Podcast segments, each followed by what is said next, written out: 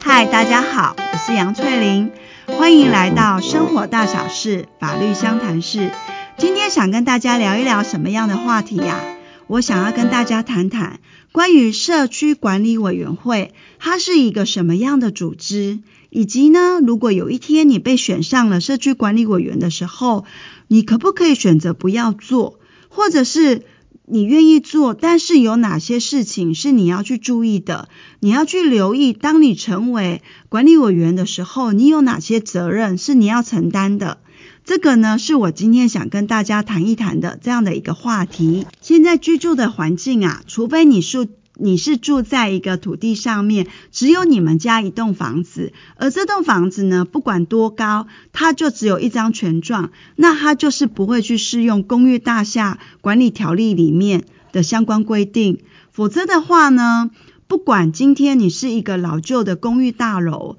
或者是所谓的新型的。呃，一个集合式的社区式的住宅，甚至于是所谓的独栋别墅，但是这个独栋别墅它也是以一个社区的形态去存在。什么叫做独栋别墅以社区的形态去存在？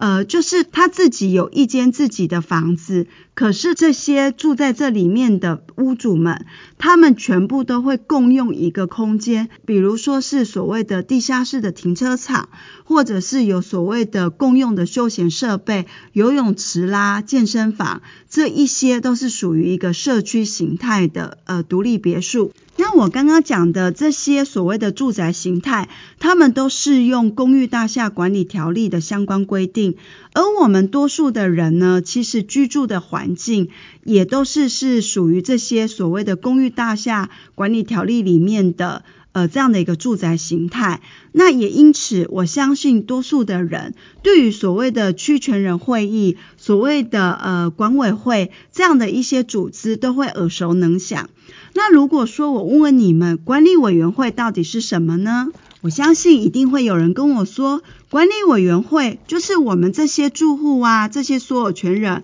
开完会议之后呢，选出了委员。那选出这些委员之后呢，他就要帮我们去。管社区所有的大小事情啊，不管是跟保全签约，或者是说找一些来社区修剪花木、清洁的人，这不就都是他们要帮我们做的事吗？那我们有一些管理费，也都是要缴到这些账户，让他们去帮我们处理呀。好，我们回到呢，关于公寓大厦管理条例里面，对于所谓的呃管理委员会组织，他是怎么样的去定义它呢？他说啊。呃，这个管理委员会组织是经由区分所有权人会议里面去把它选任出来，从住户间去选任了部分的人，然后来成立这样的一个组织。而这个组织主要做的事情是什么呢？主要是两项，一个呢是去执行区权人会议的一些决议的事项。第二个呢，是去做所谓的针对这样的一个公寓大厦的管理跟维护的事项，这个就是他必须要去做的这样的一个任务。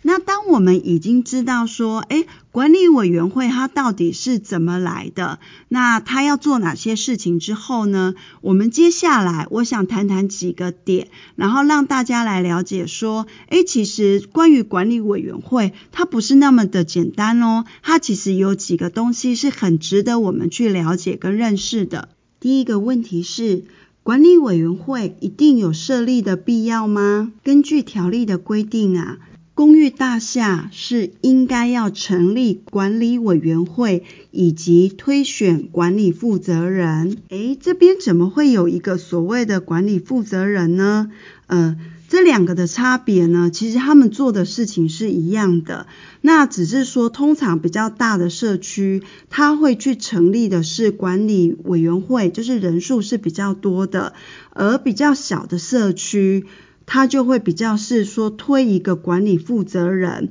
来做，其实是也是一样，是关于公寓大厦相关的管理的事项。那这边做个说明之后呢，我们后面其实就是都会是以管理委员会的内容来跟大家做个讨论。好。那就像我刚刚讲的啊，其实根据法条的规定，它是应该是要成立的，因为它必须要承担就是一些关于说公寓大厦相关的任务嘛。可是呢，因为在关于这个条例的法则里面，对于如果没有成立这样的一个公寓大厦，在过去并没有一个相关的处罚的规定，所以其实反而在实务上的话，这些主管单位对于未成立的都是尽量的去做辅导的这样的一个动作。好，可是呢，在今年的四月二十六，针对这样的一个管理委员会，它有新通过了一个修正的条款。这个条款呢，它说的是，如果说今天当这栋公寓大厦，它被中央机关公告为危险的公寓大厦的时候，那就被强制一定要成立所谓的管理委员会。而所谓的强制的意思是在于说，如果你不成立的话，我就会罚款。我罚谁？罚所有的住户，每一户哦，我罚的钱可以是从四万到二十万之间这样的一个 range 里面。而且呢，我不是只罚一次，我会按次处罚，就是罚到你们这样的一个公寓大厦愿意成立管理委员会的时候，就是才不会有罚款。那为什么会有这样的一个修正的条文呢？其实是针对啊，之前就是高雄城中城大火事件里面会发生这么严重的公安意外，也是在于说这样的一栋大楼，其实它并没有一个正式的。那个管委会，所以变成说相关的主管机关，他也不能够去针对于这样的一个老旧大楼、危险大楼的相关的公共安全的检修，或者是所谓的消防安检的部分，去做到一个监督。那不能做到监督之后，就是变成。它越来越老旧，越来越危险，可能发生就是一些悲剧的状况，其实几率是很高的。也就是因为为了避免再度再发生这样的悲剧，所以就是对于只要你被公告是危险的公寓大厦的话，那他们会想办法，就是用罚款的方式去让你一定要整个社区去成立。一个正式的管理委员会，然后来做所谓后续的一些关于社区一些消防安检或者是呃公安部分的一些维护。那当然，如果说今天你并没有被公告成危险的公寓大厦的话，你在关于成不成立管委会这一个部分，呃，主管单位对你还是站在一个比较是辅导的角色啦。可是呢，管委会到底要不要成立？其实它真的有成立的必要，因为它承担的一些是让整个社区是更好的。那它到底做哪些事情？这个就是我们后面会来谈。那第二个，第二点要谈的是管理委员会的这些成员，一定都是要区分所有权人吗？它可不可以就是是其他的住户呢？好，在法律上是这样规定的，只要区分所有权人会议。或者是规约里面并没有禁止区分所有权人以外的人来当委员的话，那他们是可以来当的。那回到就是说，在实际上整个社区运作上呢，会分两种情形。如果这个社区它本身的住在里面的人，就是是所有权人是比较多的话，占多数，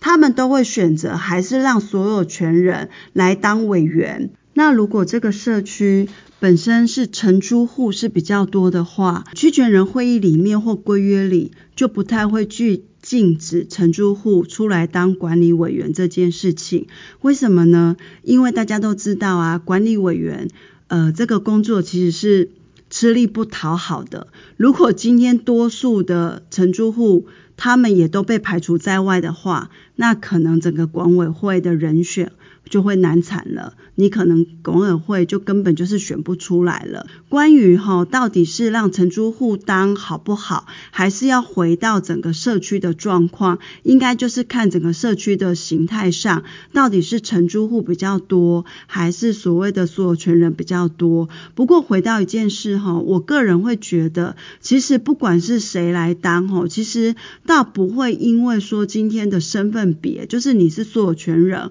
或者你只只是承租户而有所影响。第三个，我们来谈谈关于管理委员会的成员有哪些呢？呃，在管理委员会里面呢，主要有三个成员是一定要存在的，一个是主委、主任委员。第二个是财务委员财委，第三个是监察委员监委。那其他的呢，就是看你这个社区各自的需求。比如说，有的社区就会有设置总务委员啊，或者是环保委员。那这一些呢，就是会根据各个社区不同的需求，而有不同的委员的他们的名称嘛，跟他们应该要做的工作。做好，那。这里呢，我要跟大家聊的是关于这些委员。我刚刚讲的前面这三个重要的委员呢，他们的任期呢，比较会有一个限制，是在于说，因为这三个的委员的工作性质是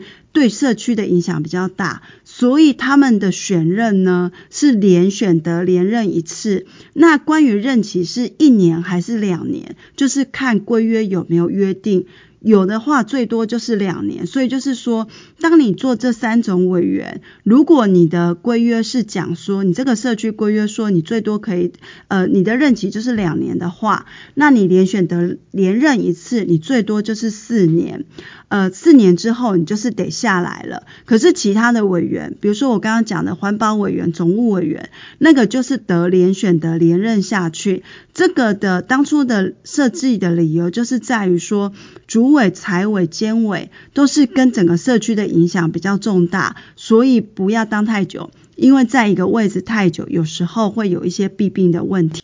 我们回到第四点哈，就是关于当我被选任成是管理委员的时候，我可不可以拒绝？我们回到法律上来看呢，因为今天当呃一个。区权人呢，选任你做委员的时候，他是一个邀约，你可以有拒绝的权利。这个是在法律上赋予你的权利，不是说今天他选了你，你就一定得去做。但是呢，呃，法律是这样的规定，可是，在实际上呢，既然你是社区的一员，除非你今天真的是有很正当的理由，比如说你今天是并没有住在这个社区，你可能是住在其他的地方，所以你不会常常的在这个社区里面出现。或者是说，刚好这一年你刚好是被外派、被公司外派，或者是被学校外派到外面去，必须要待上一年的时间。那这个时间点你是不适合当委员的话，你再来拒绝。要不然的话，每一个人都会轮到。当委员的时候，这是一种学习，然后同时也是一个就是为社区在做付出的事情。整个社区哦，其实是需要大家一起去经营的。你愿意付出，其他的住户也愿意付出的时候，整个的社区的发展才会是越来越好的。好，那第五个其实也是最重要的，就是当你做了。委员之后，你可能要去注意哪些事情，然后有哪些责任是你要去承担的。回到公寓大厦管理条例里面的三十六条，还有针对。呃，管委会的一些职务，把它给列出来。那当然，这个是最主要的。可是，它也有其他的职务是放在一样，也是在公寓大厦管理条例里面其他的条文里面。那这边呢，我不一一的介绍。可是呢，我会针对有几个地方，我觉得可以挑出来跟大家聊一聊，然后也去注意到的有哪些呢？好，第一个是什么？收管理费。收管理费需要金融机构的账户嘛？这个账户呢，一般都是会以主委的名义去开立他的一个账户。那同时在领钱的时候呢，不只只有主委的章哦，他除了要有所谓的社区的大章、主委的小章之外，也会需要有财务委员的章。同时呢，有两人以上的章去盖的话，可以避免说今天只有一个人的话。有时候有些人会因为贪心啦，就是因为其实社区如果够大的话，他的那个钱其实是非常的惊人。那也是因为这样的关系下，在领取款项的时候，不会只盖一个的人的章就可以拿到款项。这个是关于说在处理所谓的钱的部分，就是整个的管委会会怎样的进行。好，第二个部分呢，我们再来谈谈，就是关于说管委会它是必须要去。做消防安检的工作。那这个其实也是回应到前面刚刚讲的高雄城中城的那样的一个悲剧，他并没有去做定期的安检或者是消防检测的动作，因为这些呢，如果说你每年都有做，那如果有发现哪一边的设备可能是有出状况的话，你就可以及时的处理。那万一如果有发生就是火灾的时候，也就有这些相关的设备能够紧急的来作为一些应应跟处理，而且因为这个是你委员们的责任，如果今天你没有做的话，将来发生问题的时候，其实社区住户受损的是可以回过头来跟你所谓的委员要求一些损害赔偿的责任问题。我觉得说，当你做委员的时候，必须要去注意到的事情。再者的话呢，委员还有做哪些事？针对啊，如果有些住户他去做了一些违约的事情，什么叫违约？就是他可能造成了其他住户之间呃的安宁或者是安全的部分，他有影响到其他的人。那甚至于说规约里面可能有些规定，比如说停车场的部分，他没有好好的停，这些违规事项的时候呢，你管委会能怎么做？好。其实你既然叫管委会，你要去管，但是你只能做一些制止的动作，你并不是所谓的公权力机关。所以就像说，曾经有发生过有些案例，举个例子，就像说，可能有住户他车子乱停的时候呢，那管委会的人就去拿了那个大锁。去把车子整个给锁起来，其实最后闹上法院，这个车主呢告管委会是有强制罪的问题，其实是告人呐、啊，就是去做这个动作的人，他认为说他是有强制罪，那这边就会讲了啊，奇怪，我是为了整个社区好，难道不行吗？真的不行。其实你能做的就是作为一个自己的动作，管委会作为自己的单位是以什么为依归？主要是法令。还有呢，就是区分所有权人的决议，再者就是规约里面。那像一般呢，有时候规约里面是经由多数的区权人去通过的，所以有时候对于一些违约的事情，他会用那个金钱上的罚款的部分，想要去制止住户做违约的动作。那这个时候，如果说你的规约里面是有去写到的话，一般来讲，你管委会去做执行，就像说他车子乱停没有停好的时候。你去罚他钱，就是规约的规定，可能罚个两百、三百的话，这个比较不会有问题。那当然了，有一个点是，如果那个金额就算是规约通过，但是他给人家金额定到一万、两万，这种有点已超乎平常人能想象的话，其实这个时候呢，就算是管委会他讲说是规约有规定，你要去做这件事情，其实在法律上还是蛮有争议的。呃，根据管委会说，在公寓大厦管理条例里面，它在于针对说有一些住户违约的事情的时候，它给管委会的一些相关作为是，你要就是制止。否则呢，就是请你去报请主管单位，由主管单位，因为它是公权力机构嘛，它可以针对住户的一些违约，甚至说它的违约还有是违法，可能它就是做变更用途使用啊，违反了建筑相关的规定，这些由主管机关公权力机构它来处罚它。那或者的话，你可能就是上法院去，就是针对说你是代表公寓大厦的这样的一个代表人的身份，然后你去处理，就是说跟这些住户之间的争议案件，千万不要做所谓的自力救济，因为最后呢，可能会影响到的是你自己的部分。好，那讲到这边呢，我就在这里呢，因为也一路讲下来，我相信大家可能也会觉得哇，一下子脑容量好像不太能够消化吸收。我做个小小的总结，管理委员会它在整个公寓大厦里面是一个很重要的单位，因为呢，它是去执行了区权人的一些重要的决议事项。区权人会议通常都是一年开一次，除非有加开临时会。但是社区的运行的一些事务是每天每天都在发生的，所以呢，你今天的这样的一个执行单位就是管委会是非常重要的。在你任期期间呢，好好的去执行当初居权人会议决议的事项有哪些？那另外呢，关于整个社区需要去做定期维修的部分，要好好的做。消防安检该去申报、该去检查，这个都是是必须做的。那另外就是关于说，你住户之间如果有一些违规的行为，你可以去制止。但是制止之后，如果他还是没有办法改。改善的话，那就报请主管单位，或者是所谓的，就是你就透过法院的诉讼程序去处理，千万不要自己去强制的做，比如说限制他的一些自由啊，把人家上锁，或者是变更了那个进出的房卡，这一些其实都已经逾越了你作为一个私人单位。记住，你并不是一个公权力机构，这个是要提醒你的部分。那还有一个点哈，就是说，这个是在管委会里面，如果针对住户之间有纷争的话，他们会想要去协助处理，但是你就是一个协调的角色，而且呢，通常你要怎么去做，都是要看你们当时的规约里面，它有没有针对所谓纠纷之间要怎么样去处理，有一定的规定的话，